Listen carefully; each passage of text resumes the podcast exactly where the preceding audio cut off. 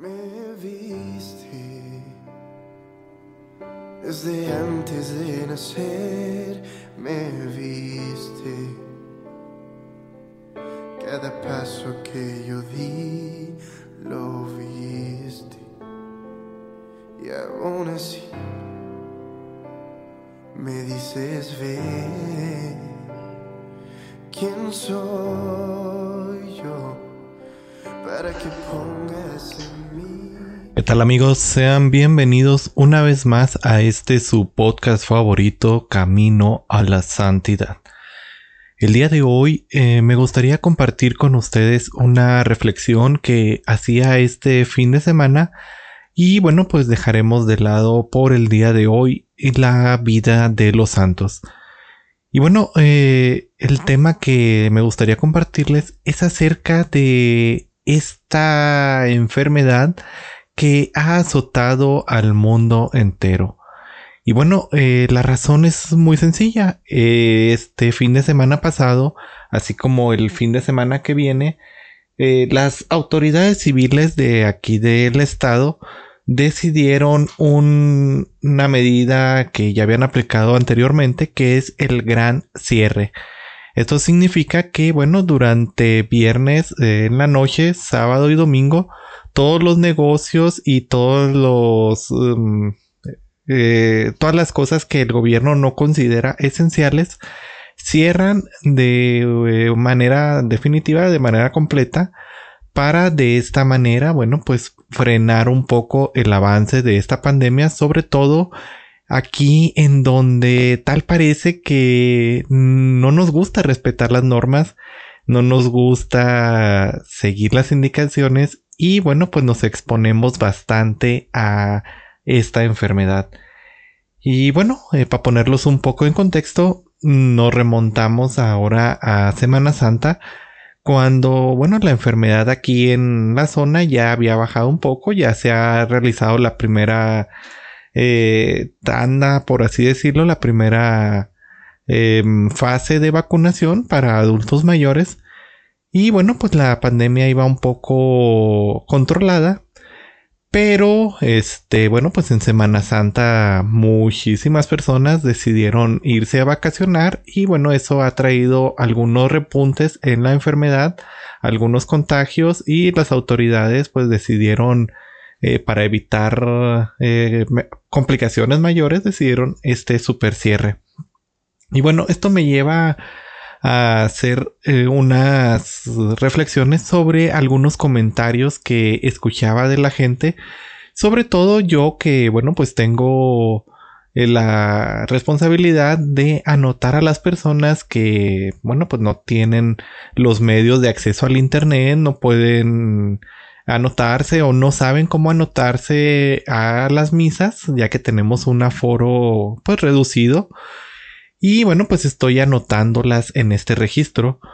Y me llamaba la atención el que muchos, aún viendo estas medidas, eh, bueno, pues eh, me decían como que, ¿por qué llegamos a esto si el virus no existe? ¿Por qué este, tenemos que estar pasando por esto? Eh, ¿Por qué nos cierran los templos y no nos cierran algunas otras actividades? Em, etcétera, etcétera. Digo, eh, cada quien tiene sus puntos a favor, sus puntos en contra y no me voy a poner a, a mencionar nada al respecto, solamente menciono. También he conocido casos de personas que dicen, no, este, yo por mi fe no voy a contraer el virus. Y lamentablemente eh, pues no es que no hayan tenido fe, pero pues eh, su punto de vista fue un poco egoísta y no se han cuidado de la manera como deberían, que bueno, terminaron contrayendo el virus. Y también finalmente eh, veía comentarios, he escuchado comentarios durante todo este año que llevamos ya con, con la pandemia, al menos aquí en, en la zona de México. Y este he escuchado comentarios de personas que dicen, ¿acaso esto es un castigo de Dios? Y bueno, todos estos comentarios me han puesto a reflexionar sobre el Antiguo Testamento. Y bueno, pues podemos ver varios ejemplos, eh, sobre todo, por ejemplo, en el diluvio, en donde, eh, bueno, Dios da la oportunidad a los humanos, le, le dice a este, se me fue el nombre, pero le dice, construye una barca eh, a Moisés, eh, a Noé, a Noé, estoy un poco confundido, le dice a Noé, construye una barca y bueno, pues eh, introducen ella a las personas y también le da la oportunidad a las personas que gusten que entren a esta barca. Pero nadie sigue el consejo, nadie quiere hacer caso y bueno, pues termina salvándose Noé y su familia. Posteriormente, ahora sí, hablando de Moisés, eh, vemos cómo el pueblo de Israel se encontraba en el exilio, Dios lo saca del exilio y aún así, en el exilio ya, digo, Dios lo saca de, pues sí, este exilio en Babilonia, no, no tal cual, un exilio, perdón, la esclavitud. Dios, estaban en esclavitud, Dios los saca de la esclavitud y este, bueno, em, el pueblo sigue portándose de manera rebelde. No han pasado ni siquiera un poco tiempo y ya están haciendo un becerro de oro, ya están cuestionando a Dios, ya están exigiéndole cosas y bueno, apartándose de este amor de Dios. Y bueno, ¿qué son entonces las enfermedades? ¿Qué son las dificultades que se nos presentan? La oportunidad que Dios nos da para que nosotros nos eh, volvamos al camino, volvamos la vista hacia Él y bueno, pues nosotros recompongamos un poco nuestra vida. Malamente a veces tenemos que pasar por la prueba para poder entender. Y el Señor es como este Padre amoroso que se mantiene diciéndole a su hijo, no vayas para allá porque te puedes golpear, no toques el fuego porque te vas a quemar este, cuidando al niño, de, eh, indicándole cómo debe de hacer las cosas para que no se dañe. Pero el niño va y se tropieza en el hoyo en donde el papá lo quería proteger. O el niño va y toca la estufa y se quema. ¿Por qué? Por una rebeldía que no quiere hacer caso del papá y bueno, pues va y se mete en esto.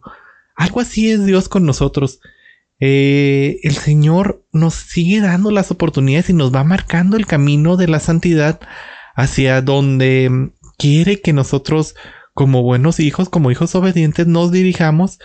Pero nosotros somos a veces como ese niño desobediente que aún así va y se mete en el problema. Y es ahí donde el Señor pues permite estas cosas para que nosotros recapacitemos, para que veamos en lo que nos hemos equivocado y de esta manera, bueno, pues aprendamos de nuestros errores. Pero es muy extraño porque el ser humano parece que no aprende de sus errores. Lo hemos visto a lo largo de la historia que siempre caemos en el mismo error, en las mismas cosas y siempre eh, se vuelve a repetir cíclicamente las cosas. Eh, lo hemos visto con esta pandemia, al menos aquí en, en México, que nos dicen las autoridades, usen el cubrebocas.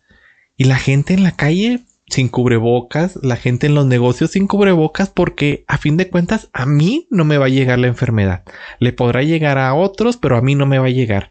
No es que todas esas son mentiras del gobierno. No es que no es cierto que la enfermedad.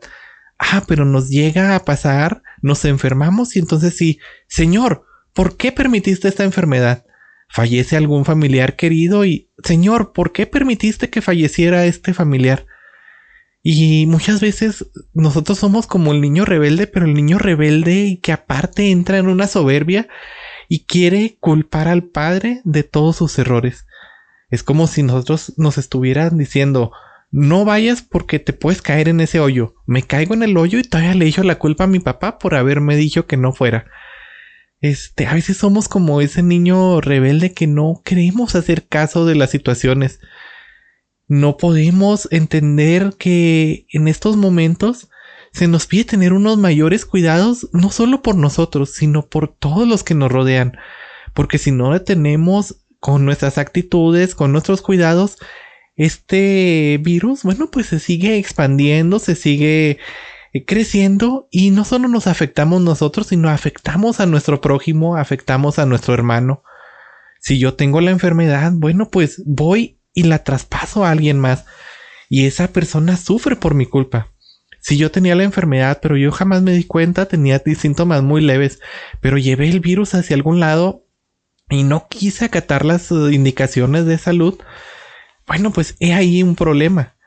Ahora, también hay muchos que dicen, es que tenemos que salir por el trabajo, pues es necesario. Sí, eso no se los discuto y de hecho es muy respetable el que salgamos a buscar nuestro sustento, el que salgamos a trabajar, pero siempre haciéndolo con las mejores eh, precauciones, siguiendo todas las reglas de sanidad, siguiendo la sana distancia y podemos hacer las cosas, podemos seguir saliendo de nuestras casas, podemos seguir yendo a comprar nuestro sustento, nuestra comida, podemos ir a comprar cosas para nuestra higiene personal, etcétera, pero siempre cumpliendo con esta sana distancia, con estas mm, reglas de estas medidas de precaución.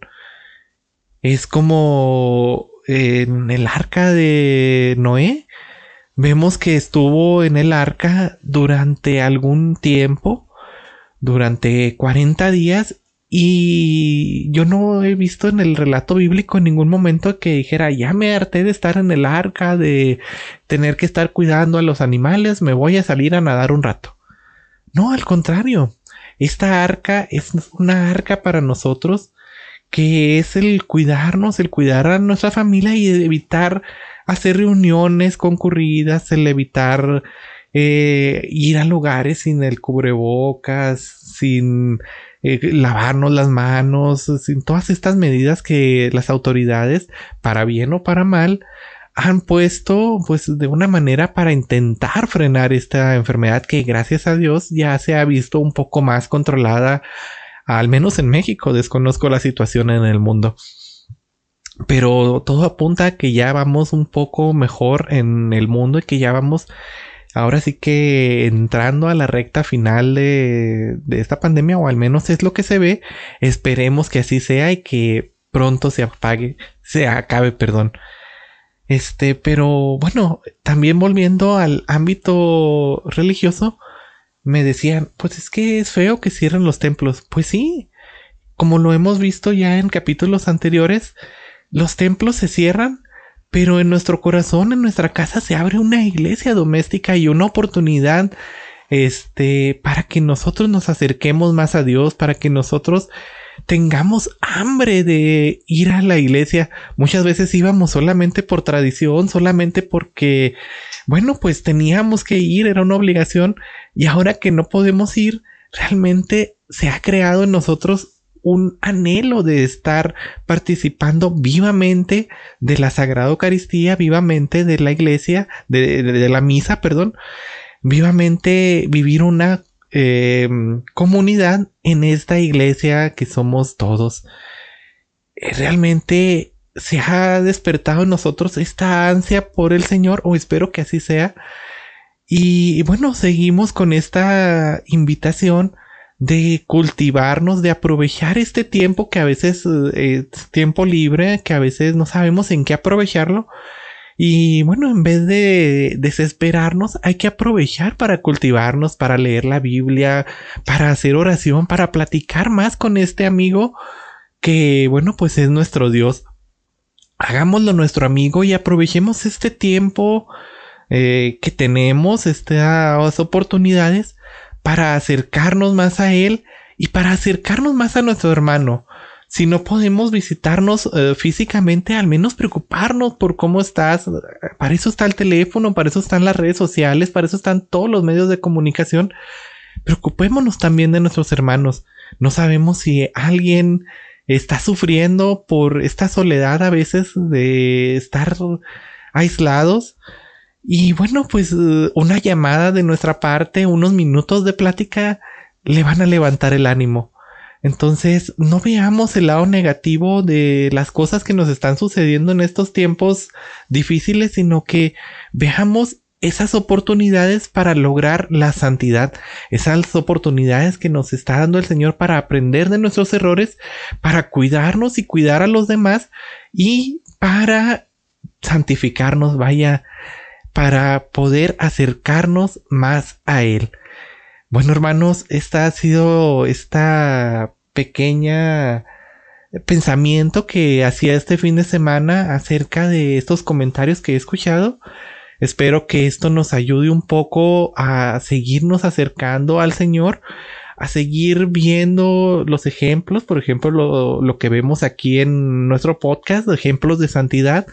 Y esperemos que estos ejemplos, esperemos que los pequeños comentarios que pueda darles desde mi poco conocimiento, bueno, pues nos ayuden a enamorarnos más de nuestro Señor, enamorarnos más de Dios y aprovechar al máximo cada momento, cada instante de nuestra vida, agradeciéndole a nuestro Dios porque nos permite seguir viviendo, porque nos permite seguir aquí compartiendo este amor que Él nos ha regalado. Y bueno, aunque hayamos tenido pérdidas, aunque a familiares y amigos hayan partido, ofrezcámoselos a Dios y que esta pérdida no nos aparte de su amor, sino que al contrario, estas pérdidas nos ayuden para ver ese lado misericordioso de Dios y para refortalecer nuestra oración por estas personas que han partido y por todos nuestros hermanos que siguen aquí en el mundo. Bueno, esto ha sido todo de mi parte. Eh, no me queda más que agradecerles por escucharme. Y bueno, pues como otras ocasiones les he dicho, yo oro por ustedes, espero que oren por mí. Y bueno, pues que Dios los bendiga y nos estamos viendo el próximo jueves. Hasta luego. Con tus manos serás mi instrumento, lo harás, lo sé.